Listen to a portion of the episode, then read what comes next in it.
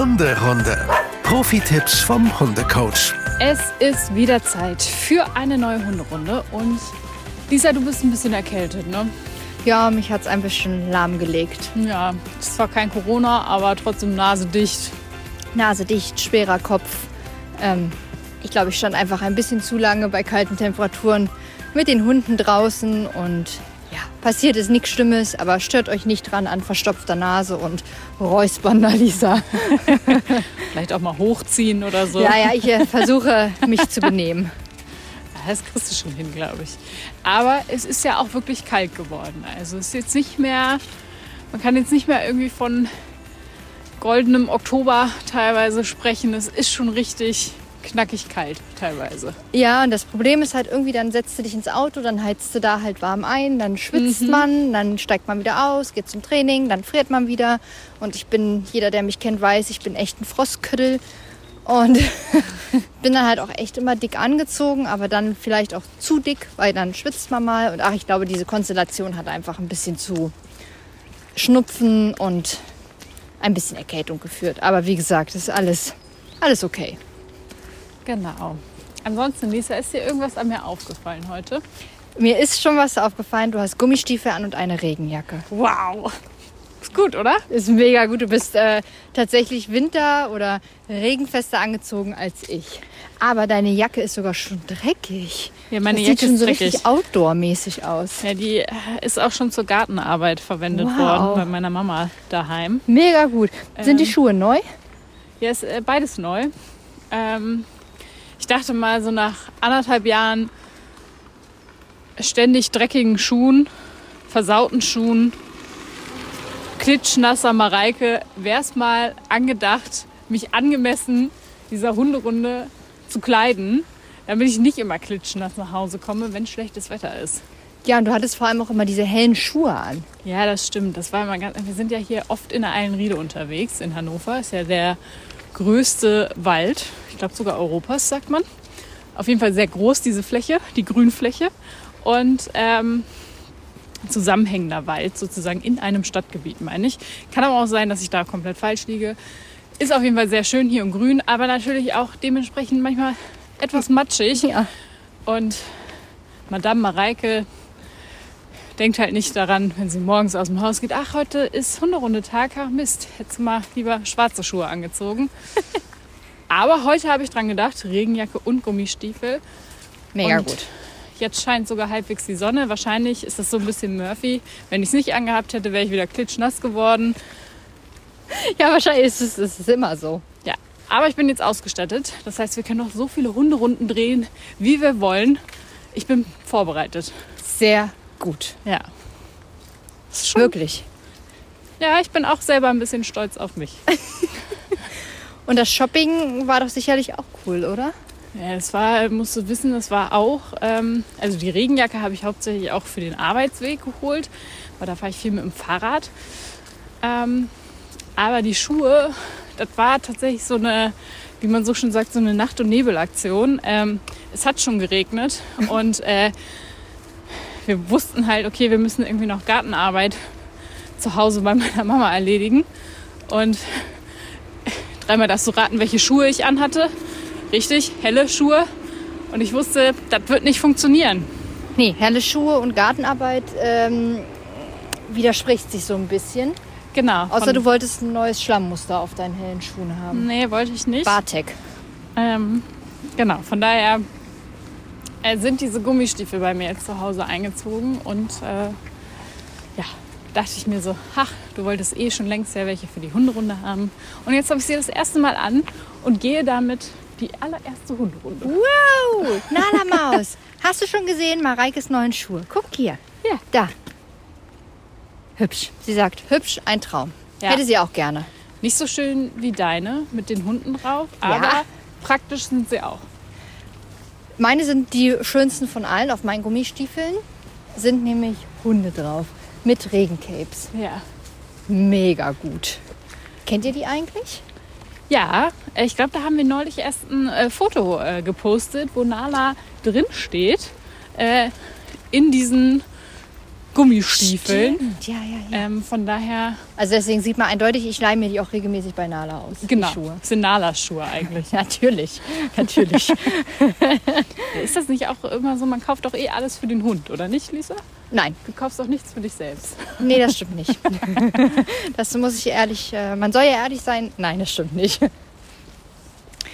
Gut, ihr Lieben, bevor wir mit der eigentlichen Folge loslegen, möchte ich heute ausnahmsweise mal eine kleine Triggerwarnung abgeben. Denn wir sprechen heute über ein Thema, das vielleicht für den einen oder anderen etwas schwer ist oder wo er sich nicht mit wohlfühlt und vielleicht auch einfach Erinnerungen hochkommen können, die vielleicht nicht so schön sind. Wir sprechen nämlich darüber, dass es durchaus mal Situationen und Lebensumstände geben kann, wo ein Hund sich von einer Familie trennen muss und der Hund sozusagen weggegeben werden muss. Und von daher, wenn das ein Thema für euch ist, wo ihr sagt, "Hm, habe ich irgendwie Bauchschmerzen mit, dann ist es überhaupt nicht schlimm. Dann hört einfach in alle anderen Folgen rein. Da haben wir ja schon ganz viele. Und dann freuen wir uns, wenn ihr bei der nächsten Folge wieder mit dabei seid. Und ansonsten würde ich sagen, legen wir los mit dem Thema. Lisa, es ist, glaube ich, ganz normal, dass es schon so Situationen, glaube ich, gibt in dem Zusammenleben zwischen Hund und Mensch. Man durchaus mal sagt, boah Hund, du gehst mir ganz schön auf die Nerven. Aber das meinen wir damit nicht, oder? Nein, das meinen wir damit überhaupt nicht. Das ist auch normal, dass man das, glaube ich, mal denkt. Also ich meine, das haben wir ja schon so oft gesagt. Hunde sind keine Maschinen, wir sind keine Maschinen. Wir alle haben Bedürfnisse und Emotionen und haben gute und schlechte Tage. Und natürlich sagt man da und bestimmt auch mal viel zu dolle, boah, du gehst mir auf den Keks. Ich habe früher immer Nala gedroht, wenn du so weitermachst, dann kaufe ich Bleischuhe und wir fahren an die Leine und dann gehst du baden. Das ist natürlich Oh, Lisa! ja, natürlich. Also, dass das immer nur ein Scherz war und dass ich da nie ernsthaft drüber nachgedacht habe, war für mich immer total klar. Und all, wo ich das laut gesagt habe, dem war das auch total klar. Ähm, und es redet hier auch keiner davon, dass wenn der Hund in der Pubertät mal nervt, dass man auch mal sagen kann, scheiße Mann, Entschuldigung für das Wort, aber es ist ja mal so. Und es ist wirklich alles zu viel. Und ich ähm, gebe dich vielleicht auch mal an den Mann ab, an die Freunde für zwei, drei Tage, damit ich mal Luft holen kann und mal Urlaub von dem Hund habe. Das ist doch okay und das ist doch eine gute Lösung. Aber wir reden hier tatsächlich mal um den Fall, was ist, wenn ich den Entschluss getroffen habe, was mache ich dann?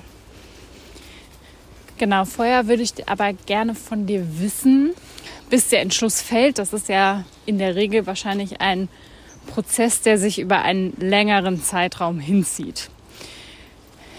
Wie merke ich denn, dass das vielleicht einfach über dieses ich bin jetzt mal sauer, weil du gerade nicht auf mich hörst, hinausgeht, dass sich sozusagen das immer mehr einschleicht. Wie Mhm. kann ich da irgendwie mich selber vielleicht auch reflektieren, dass das gerade keine gute Bindung mehr ist? Ja, also ich kann da natürlich überhaupt nicht aus eigener persönlicher Erfahrung sprechen. Ich kann da immer nur Kunden zitieren, Kundenerfahrung teilen und äh, Kundenerlebnisse teilen, die ich bis zu diesem Schritt und darüber hinaus begleitet habe. Also du hast schon welche dabei begleitet? Ja. Ja, und das gehört für mich auch dazu, weil ich finde, man darf jetzt nicht nur sagen, Hundetraining ist der Sonnenschein im, im Leben und ähm, es ist immer alles toll. Nein, es gibt nun mal auch Situationen, die sind nicht toll. Und ähm, es gibt Situationen, die lassen sich vorher nicht planen und dann wäre es doch total gemein, als Hundetrainer zu sagen, nö, ich bin nur da, wenn du Erfolgserlebnisse hast und ich bin nur da, wenn du tolles Training haben willst, aber wenn es hart auf Fahrt kommt, nö, dann äh, such dir doch wen anderes. Also das ist für mich, gilt das nicht. Ähm, das heißt, ich habe definitiv Kunden begleitet, habe probiert, Wege zu finden. Wir haben dann gemeinsam festgestellt, okay, es geht wirklich nicht. Haben dann nochmal probiert, ganz viel umzustellen, ganz viel zu organisieren. Haben dann vielleicht erneut festgestellt, okay, es geht halt wirklich nicht. Und sind dann zum Entschluss gekommen, gut, was tun wir jetzt? Aber da werden wir ja gleich mal ganz in Ruhe drüber sprechen. Genau. Also wann merke ich denn, dass es wirklich jetzt hier der Schuh drückt und der drückt nicht nur ein bisschen, sondern der drückt so doll, dass ich ihn wirklich loswerden möchte. Ich glaube, das ist ab dem Punkt, wenn man wirklich im wahrsten Sinne des Wortes verzweifelt, wirklich ähm, den Gedanken richtig akut fest, seinen Hund loszuwerden. Und ich nenne das jetzt mal so platt mit loswerden, weil das dann ja erstmal auch so platt sich im Kopf, glaube ich, auch anfühlt. Und man das erste Mal wirklich anfängt, Sachen zu googeln, Möglichkeiten zu googeln, mhm. sich den Moment ohne Hund vorzustellen oder wirklich emotional so verzweifelt zu sein, dass man wirklich ja vor Wut, vor Trauer, vor Verzweiflung dem Hund schlecht behandelt, okay. ungerecht wird. Ähm, ich will jetzt gar nicht ins Detail gehen, was da an Gerechtigkeiten alles kommen kann, aber das weiß ja, denke ich, auch jeder selbst, was ungerecht seinem Hund gegenüber ist. Ähm, oder eben ihn so vernachlässigt, dass das eigentlich einer guten Hundeschule, also einer guten Mensch-Hunde-Bindung mhm. nicht, mehr, nicht mehr konform ist. Und da hat, glaube ich, auch jeder so seinen individuellen Strich, den er zieht. Ja, manche so sind da belastbarer, ne? manche sind da nicht ganz so belastbar.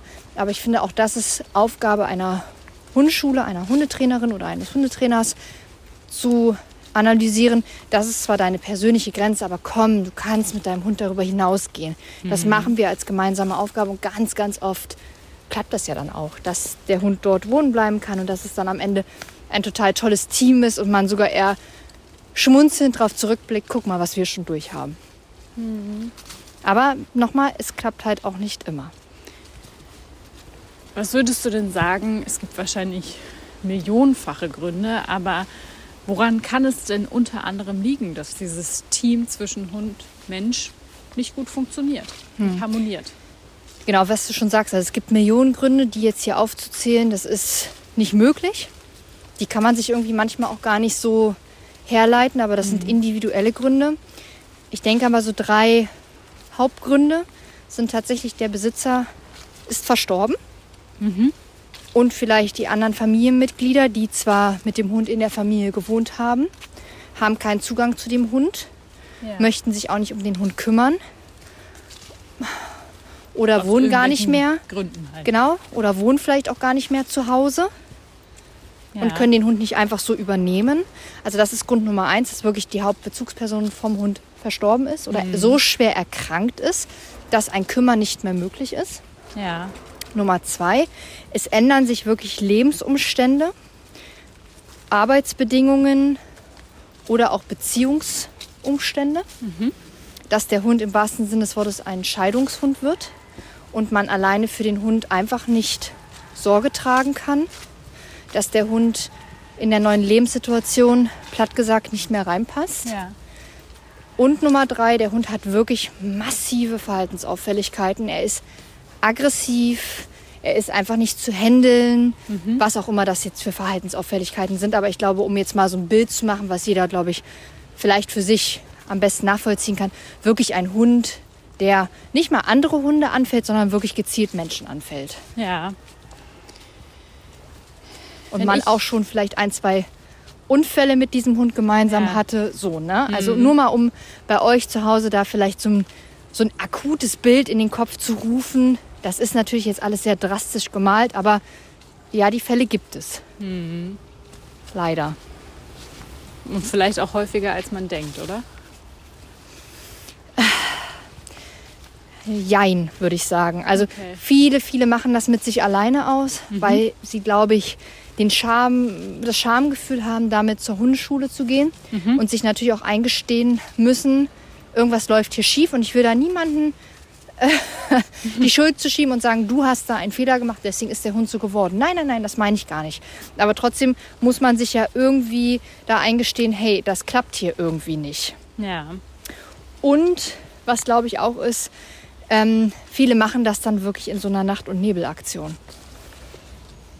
Nicht noch mal eine Nacht drüber geschlafen. Ja, genau. Dann Oder ist der Entschluss gefasst und bums, der Hund soll jetzt halt auch weg, damit irgendwie so dieses Emotionale möglichst unauffällig ist, damit man vielleicht eine Woche traurig ist, aber dann hat man es wieder. Ja, wahrscheinlich halt auch einer der Gründe, warum gerade zu Ferienzeiten immer die Tierheime besonders voll auch sind. Oder? Ah, ich glaube, das hat sogar noch ganz andere Gründe. Ich glaube, das hat eher den Grund, aber das ist natürlich spekulativ. Da habe ich jetzt keine Statistiken oder irgendwas zu gelesen. Das sind aber ganz oft auch Leute, die sich einen Hund kaufen und dann spätestens in der Ferienzeit merken, huch, ich kann meinen Hund ja gar nicht betreuen. Und huch, der kann ja gar nicht mit Mhm. auf Ibiza oder nach Ibiza fliegen und gar nicht mit ins Fünf-Sterne All-Inclusive-Hotel. Wie gesagt, auch hier sehr plakativ. Ne? Ähm, und dann gibt es nicht Oma und Opa, die sich kümmern oder auch keine Freunde, weil der Hund vielleicht jetzt auch nicht den einfachsten Charakter hat. Ja. Und dann ist irgendwie dann, ja, entscheidet man sich, den Hund einfach mal ins Tierheim zu geben. Ja, stimmt. Aber das äh, sind manchmal auch wirklich total nette Hunde, die überhaupt nicht wissen, wo oben und unten ist. Und die werden einfach abgegeben. ja. Aber wir reden jetzt ja hier mal wirklich um diesen wirklich krassen emotionalen Schritt, wo sich Leute wirklich Gedanken drum gemacht haben. Wenn ich jetzt zu dir kommen würde und sagen würde, du Lisa, ich bin total verzweifelt, ich komme mit meinem Hund nicht mehr auf einen Nenner,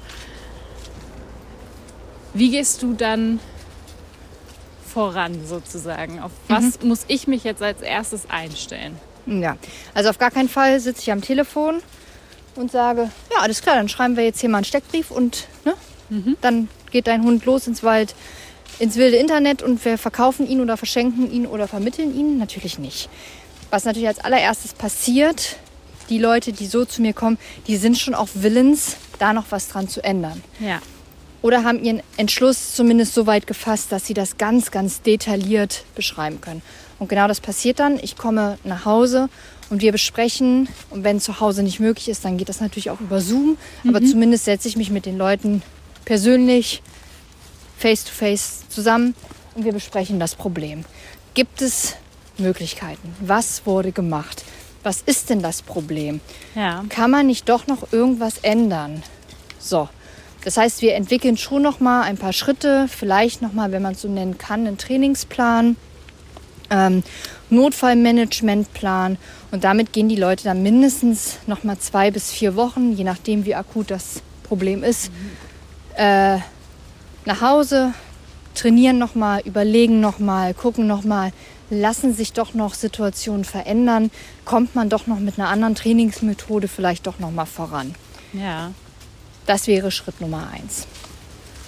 Okay. Wie würde denn so ein Notfallmanagementplan aussehen? Hast du da irgendwie ein Beispiel, Ja. wie ich mir das vorstellen kann? Also da müssen wir uns ja mal ein ganz konkretes Beispiel irgendwie vor Augen führen. Also der Hund ist zu Hause und ist vielleicht zu Hause relativ unauffällig. Jetzt kann aber kein Besuch mehr nach Hause kommen, weil der Hund wirklich auf die Leute drauf geht. Und draufgehen heißt wirklich nach den Schnappen, die wirklich beißen, Okay. die stellen, anknurren, verbellen, also wirklich massives Handeln. Ähm, Notfallmanagement heißt dann, natürlich bekommt ihr Besuch. Ja. Das ist ja nicht die Lösung, aber euer Hund bekommt den Maulkorb auftrainiert, bekommt den Maulkorb aufgesetzt, wenn der Besuch da ist. Wenn man jetzt sagt, ja, ja, gut, das habe ich ja schon alles locker gemacht, alles klar. Dann kommt dein Hund vielleicht in einen separaten Raum, wenn der Besuch kommt. Ja. Ist der Besuch da, führst du deinen Hund raus aus dem Raum und vielleicht in eine abgetrennte Box, die du verschließen kannst, damit dein Hund dabei sein kann, lernt die Situation auszuhalten. Und dann vielleicht doch noch an den Besucher ranzuführen oder zu sagen, du musst ja gar nicht zum Besucher ran. Vielleicht schaffst du es einfach, wenn der Besuch da ist, dich zu entspannen und vielleicht die Situation auszuhalten, ohne dass was passiert. Das ist natürlich eine gestellte Situation zu Hause. Jetzt ist ja vielleicht auch, ja, mein Hund fällt aber auf dem Spaziergang alles an, gar nicht zu Hause.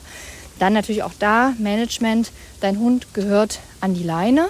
Wenn jetzt hier nicht zehn Kilometer kein Mensch zu sehen ist, ähm, er darf einfach nicht an fremde Menschen ran. Und wenn das so nicht möglich ist, dann auf jeden Fall auch hier ein Maulkorb. Das heißt wirklich erstmal so alles verhindern, was passieren kann.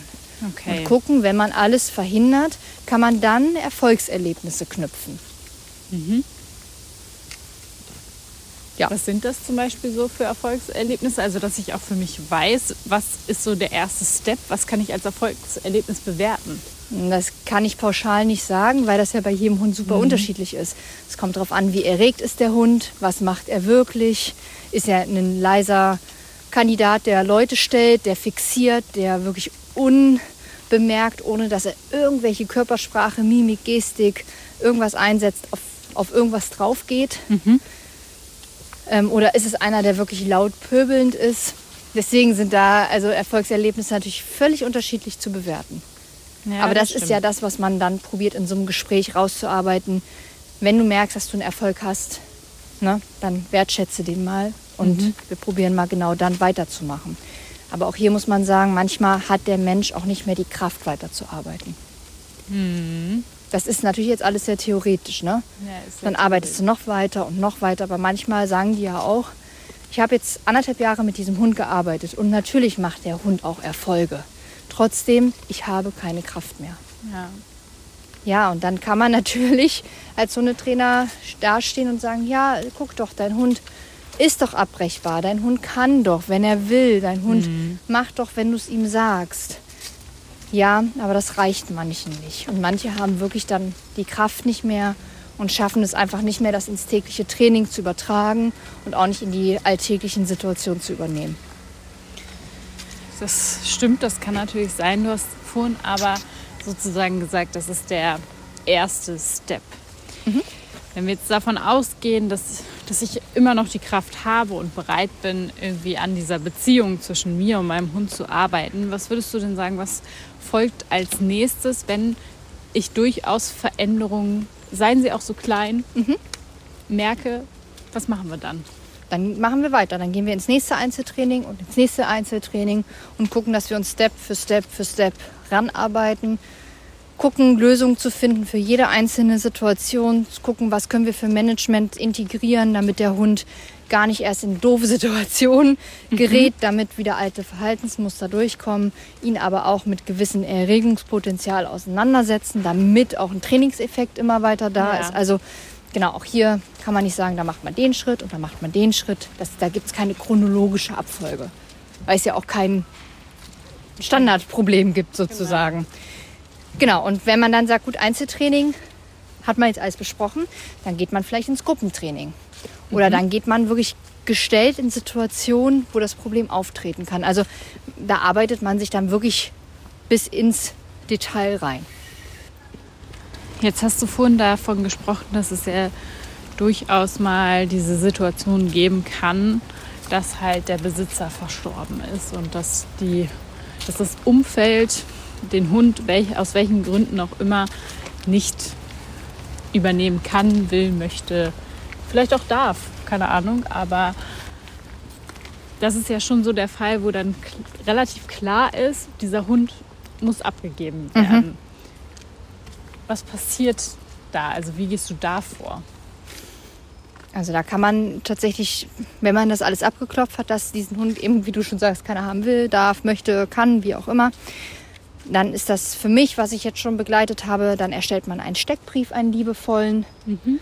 schreibt alles rein, was diesen Hund eben charakterisiert, was den Hund ausmacht, was er für, leicht auch für kleine Macken hat, weil jeder Hund hat ja nun mal seine Macken. Ja. Ähm, und dann würde man das versuchen zu vermitteln, diesen Hund zu vermitteln. Das ähm, läuft dann erstmal privat, wenn man jetzt sagt, okay, man versucht es zwei Wochen privat laufen zu lassen, nach zwei Wochen meldet sich niemand und möchte diesen mhm. Hund niemand haben. Da muss man sagen, muss man das abgeben und dann würde man das im Zweifel entweder, und das ist jetzt ganz wichtig, habt ihr einen Tierschutzhund, müsst ihr mal gucken, wenn ihr einen Vertrag unterschrieben habt, ganz oft sagen diese Tierschutzvereine, wenn die den Hund vermittelt haben, wenn dieser Fall der Fälle kommt, dass ihr euren Hund abgeben möchtet, soll der Hund entweder zurück zum Tierschutzverband okay. oder dieser Tierschutzverband möchte den Hund selbstständig vermitteln. Ah, okay, spannend. Wenn das da nicht drin steht und du frei bist mit deinem Hund, dann wäre die nächste Stelle natürlich das Tierheim. Mhm. Und dann würde man sich da melden und dann würde das da seinen Gang geben. Dann würden die sich den Hund angucken, man würde eine Abgabegebühr zahlen und dann gibt man den Hund dort ab. Ja. Es so nüchtern und so hart, aber ja. Ja, das ist, ja, ja, genau. Ganz unemotional, so ist es. Ja. Man bezahlt Geld fürs Abgeben. Verständlich. Mhm. Weil warum sollten die kostenlos einen Hund aufnehmen? Haben ja dann auch laufende Kosten. Richtig. Richtig. Und dann gibst du natürlich das mit, was dem Hund lieb und heilig ist. Und dann kommt der, wenn es doof läuft, vielleicht noch mal in Quarantäne für eine Zeit X. Nicht immer, aber öfters wird das mal gemacht, was ja auch jetzt nicht ganz nicht ganz dumm ist, um erstmal zu gucken, ob der Hund nicht irgendwelche Erkrankungen hat, bevor er da den Nachbarhund ansteckt. Wenn das alles gut geht, dann kommt er da in, sein, in seinem Zwinger und dann wird er hoffentlich schnell vermittelt. Ja. Und da kümmert sich aber das Tierheim und ich äh, arbeite ja mit einem Tierheim etwas enger zusammen, wirklich rührend drum. Natürlich gibt es auch Tierheime, die sind ganz schrecklich und da hat man so diese typischen Bilder. Ja, natürlich, das, ich glaube, das ist ähnlich wie äh, ein Kinderheim, das ist nichts Schönes. Da will man sein Kind nicht hingeben und seinen Hund ins Tierheim zu geben. Ich glaube, da sträubt sich alles in den meisten Menschen hoch und da würde man alles für tun, dass der eigene Hund nicht ins Tierheim müsste. Ich würde da auch alles für tun. Ja. Aber ich glaube, die Menschen, die sich mit diesen Gedanken auseinandersetzen, es ist dann jetzt soweit und ich gebe vielleicht das geliebte Tier oder auch das nicht mehr geliebte Tier dahin, die haben da nicht nur eine Nacht drüber geschlafen. Das heißt, ich finde es ganz schlimm, wenn Menschen angefeindet werden. Du gibst dein Tier ab, du bist ein Hundehasser oder du bist ein Tierquäler oder du bist ein Unmensch. Das mag vielleicht für manche Leute gelten, bestimmt, ne? Gibt's ja immer. Gibt's irgendwie. immer. Aber ich glaube, für die meisten, die haben sich da so viel Gedanken drum gemacht. Die sind da so lange mit nachts ins Bett gegangen, haben ihren Hund immer wieder mit diesem Gedanken angeguckt. Und ich bin mir sicher, dass das niemanden, niemanden leicht gefallen ist. Ist ja auch im Prinzip dann auch ein sehr, sehr mutiger Schritt, Total. wenn man sich seiner Hundetrainerin oder seinem Hundetrainer gegenüber öffnet und sagt, Ja, hey, ich habe einfach keine gute Bindung mehr zu meinem Hund und mein Natürlich. Hund auch nicht zu mir. und ich, also, das ist ja Wahnsinn. Ja. Das ist ja nichts, was man eigentlich so sagen möchte Nee. und was einem in der Seele wehtut. Und ich sag's mal so gern, man macht sich da nackig. Ne? Hm. Das ist äh, nichts, was für die meisten sehr angenehm ist. Weil da fallen sehr ehrliche Worte und die verletzen. Ja, wahrscheinlich auch dann aus deiner Sicht. Ne? Du musst Ja. wahrscheinlich auch sagen, so, es liegt vielleicht nicht auch immer nur am Hund. Richtig. Ja. Es liegt manchmal vielleicht auch am Hund, manchmal auch am Menschen und ganz oft ist es die Konstellation aus beiden, was nicht gut harmoniert. Und dann muss man manchmal vielleicht auch sagen, so, und jetzt überlegst du da bis nächste Woche Freitag und dann sagst du mir deine Entscheidung und ich unterstütze dich. Aber es ist, wäre der bessere Schritt, diesen Hund abzugeben, diesem Hund die Chance zu geben, nochmal woanders neu durchzustarten, nochmal woanders Kontakte zu knüpfen, vielleicht eine bessere Führung zu bekommen und eine bessere Bindung zu einem Menschen oder vielleicht in ein anderes Rudel einzutauchen, Ja. was auch immer. Weil ein Hund ist ja nicht hoffnungslos, nur weil er bei, bei einer Person oder bei einer Familie nicht den richtigen Erziehungspartner gefunden hat. Ja. Das ist ja Quatsch. Aber sehr wahrscheinlich war dann die Konstellation nicht die richtige. Aber natürlich, das für sich so festzustellen und sich das einzugestehen, ist bitter. Ja. Natürlich. ja, tut weh. Aber auch halt, wie ich auch finde, sehr mutig und sehr ehrlich dann auch und sehr reflektiert. Ja. Und seinem Tier gegenüber muss man sagen, die Menschen, die das sich trauen und die Menschen, die das schaffen, äh, sich das einzugestehen, ähm, die haben meinen größten Respekt und die sind dem Tier doch gegenüber total ehrlich und total toll und das ist doch super. Jetzt gibt es ja vielleicht die Situation, dass ich selber gar nicht davon betroffen bin, aber ich einfach sehe, dass vielleicht in meinem Umfeld es ein Mensch-Hunde-Team gibt, was sich vielleicht nicht gut tut. Was würdest du denn sagen, wie sollte ich da als Freundin, als Familienmitglied, was auch immer, mit umgehen? Also wenn man wirklich das im bekannten Freundes Familienkreis hat, auf jeden Fall ansprechen. Mut zusammennehmen und zu sagen, pass mal auf, ich habe das Gefühl, das läuft doch hier nicht so gut. Ja. Siehst du das auch so? Oder vielleicht kann man das Problem ja lösen. Vielleicht kriegt man ja mit, Mensch, der Mensch ist sogar schon im Training, es ist halt bloß einfach noch nicht optimal. Ja. Oder das Hunde-Mensch-Team kriegt durch diese Ansprache einfach nochmal die Augen geöffnet und sagt, ja stimmt, hast eigentlich recht, ich mach mal was. Ich denke, das ist das Einfachste. Mm, Wenn man jetzt einen Schritt weiter gehen muss, möchte, und vielleicht ist es auch kein Familienangehöriger oder Freund und man sieht den vielleicht als Nachbarn immer mal wieder und sieht auch, Mensch, dieser Mensch behandelt den Hund schlecht oder der Hund äh, behandelt den Menschen schlecht oder wie auch immer, dann kann man sich natürlich ans Veterinärsamt melden oder an die Stadt. Für uns wäre es jetzt die Stadt Hannover oder Region Hannover und da eben eindeutig sagen, ähm, hier gibt es äh, ein Mensch-Hunde-Team, das ist nicht so, so optimal füreinander, kann man das bitte einmal prüfen. Ja. Und dann, ja, denke ich, äh, ist das eine gute Chance. Zum Abschluss würde ich ganz gerne von dir noch eine positive Geschichte hören, wo du erzählen kannst, wie sich das Blatt nochmal gewendet hat und aus diesem einst vielleicht zerstrittenen Hund-Ment-Team ein wirklich tolles Zusammenleben geworden ist. Ja, mm, also ich finde, es ist albern, jetzt hier ein Märchen zu erzählen. Es war einmal ein bissiger Hund Ja. der ist jetzt äh, der liebste Hund der Welt. Nein, ich kann euch, glaube ich, eine ganz realistische Geschichte erzählen. Es war mal ein Mensch-Hunde-Team, hat super gepasst. Frauchen ist schwanger geworden. Das erste Kind kam, Frauchen ist ein zweites Mal schwanger geworden. Zweite Kind kam, Frauchen ist ein drittes Mal schwanger geworden. Das heißt, man weiß jetzt schon, der Hund ist natürlich dementsprechend auch schon alt. Genau, Ja. das war auch so ein bisschen das Problem. Hund hatte wenig Kapazitäten, wenig Reserven, war ziemlich am Ende, war eben wie gesagt schon alt geworden und eh schon auch komisch mit dem Alter. Ähm, Werden ja auch durchaus die Menschen mal. dann eskalierte das, dass der Hund angefangen hat, die Kinder zu zwicken. Oh. Und zwar immer, wenn die rumgerannt sind und wenn einfach zu viel Aktivität war, hat der Hund angefangen, die Kinder zu zwicken und sie zu maßregeln und damit zur Ruhe aufzufordern und damit zur Besinnung zu bringen. Weil er einfach diesen Stress nicht mehr ausgehalten hat. Mm, Und da war das tatsächlich genau das, dass Frauchen Härchen gesagt haben, es geht nicht. Der Hund darf die Kinder nicht beißen. Verständlich. Genau, also, ne, absolut. Oh, Entschuldigung. Nala ist gerade von Kinderwagen gelaufen, ohne zu gucken. Nala. Man muss doch nach Und links und nach rechts.